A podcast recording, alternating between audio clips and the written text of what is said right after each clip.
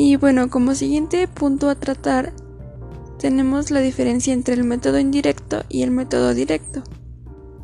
En el método directo hay dos partes que lo caracterizan. En la primera parte sería que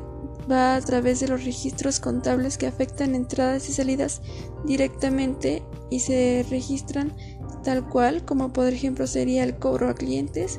pago a proveedores y pago por gastos, etc. Y se anotaría así literalmente con estas palabras y pues ya se pondría el,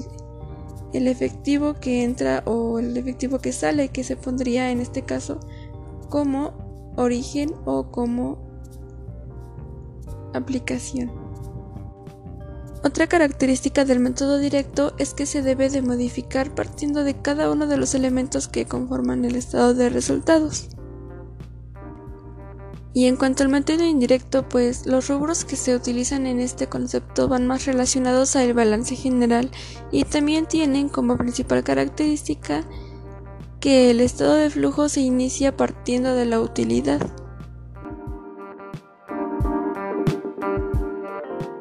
Efectivamente, como lo acaba de señalar y mencionar mi compañera Andrea, pues eh, existen dos formas de presentar los estados de flujo de efectivo y ambos son aplicables para todas las entidades que emiten estados de flujo de efectivo en los términos establecidos por la NIF A3, necesidades de los usuarios y objetivos de los estados financieros.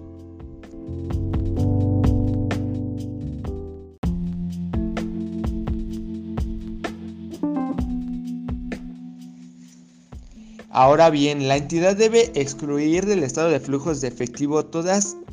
aquellas operaciones que no afectaron los flujos de efectivo. Algunos ejemplos de estas operaciones pues pueden ser lo que es la adquisición a créditos de propiedad, planta y equipo, por ejemplo, la adquisición a través de esquemas de arrendamiento,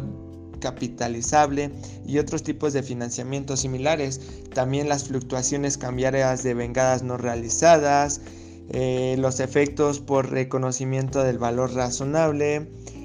conversión de deuda a capital y distribución de dividendos en acciones, adquisición de un negocio con pagos en acciones, pagos en adquisiciones de los empleados, donaciones o aportaciones de capital en especie ya que pues eh, no se tiene una circulación en efectivo operaciones negociadas con intercambio de activos aquí pues prácticamente no existe el, flujo de, que eh, haya una transferencia, un depósito, un cheque, sino que simplemente hacen un tipo de trueque, de, activo con activo o activo con prestaciones de servicio. Así como de igual forma eh, no se puede considerar en ocasiones la creación de reservas y cualquier otro traspaso entre cuentas de capital contable. Vamos a hablar sobre las normas de presentación. En primera instancia nos dice que existe una unidad monetaria base de presentación del estado de flujo de efectivo. Y para este término el Consejo Internacional de Normas de Información Financiera aceptó una recomendación la cual dice que en los casos en los que la entidad operara en torno inflacionario debería presentar el estado de flujos efectivo en unidades monetarias del poder adquisitivo de la fecha de cierre del periodo actual,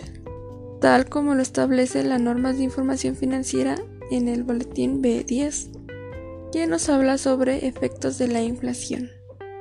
En cuanto a la norma para presentar los intereses pagados, nos dice que deben presentarse en el grupo de actividades según el concepto con el que están asociados. En otro caso, los dividendos cobrados deben presentarse en el grupo de actividades en el que se presenta la partida con la que están relacionados. Y por último tenemos los dividendos pagados. Y por último tenemos los dividendos pagados. Para esto el CINIF considera que lo más adecuado es presentar los flujos de efectivo de tales dividendos en actividades de financiamiento, debido a que representan los costos de obtener recursos por parte de los propietarios de la entidad.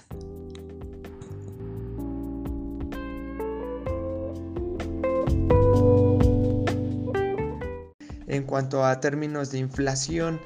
eh, bueno, si el entorno económico eh, es calificado como entorno no inflacionario, la entidad debe presentar su estado de flujos de efectivo expresado en valores nominales. Esto de valores nominales, ¿qué quiere, decir, no? Pues nada más que el valor asignado a un bien, eh,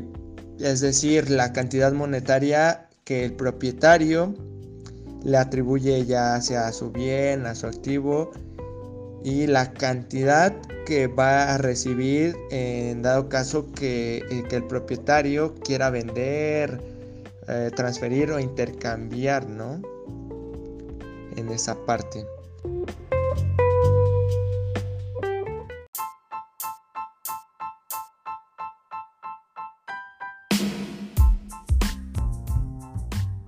Ahora bien, en los casos en los que el entorno económico de la entidad es un entorno inflacionario, como parte de la operación que no afectaron los flujos de efectivo, las ya antes mencionadas, deben excluirse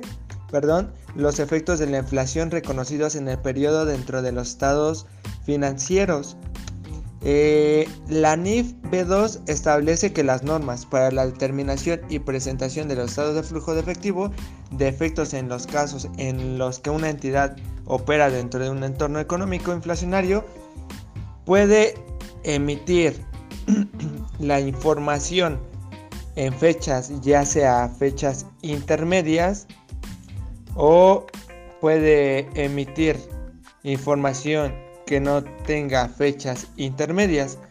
Eh, algunas características de la información emitida en fechas intermedias es que la presentación del estado financiero se hace con los flujos de efectivo del periodo que deben de estar en unidades monetarias de poder adquisitivo de la fecha de cierre del periodo, tal como se, determinaron con base a lo que es las mensuales dentro del flujo de efectivo reexpresadas desde la fecha en el que cada uno se generó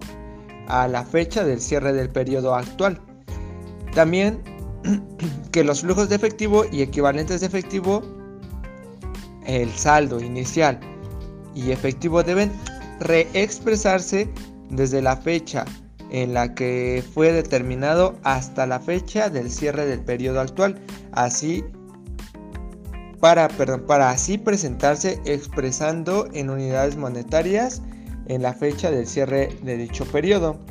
En cuestión a las entidades que no emiten información a fechas intermedias,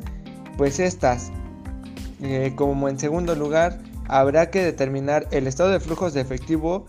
en unidades monetarias del poder adquisitivo en, el, en la fecha del cierre del periodo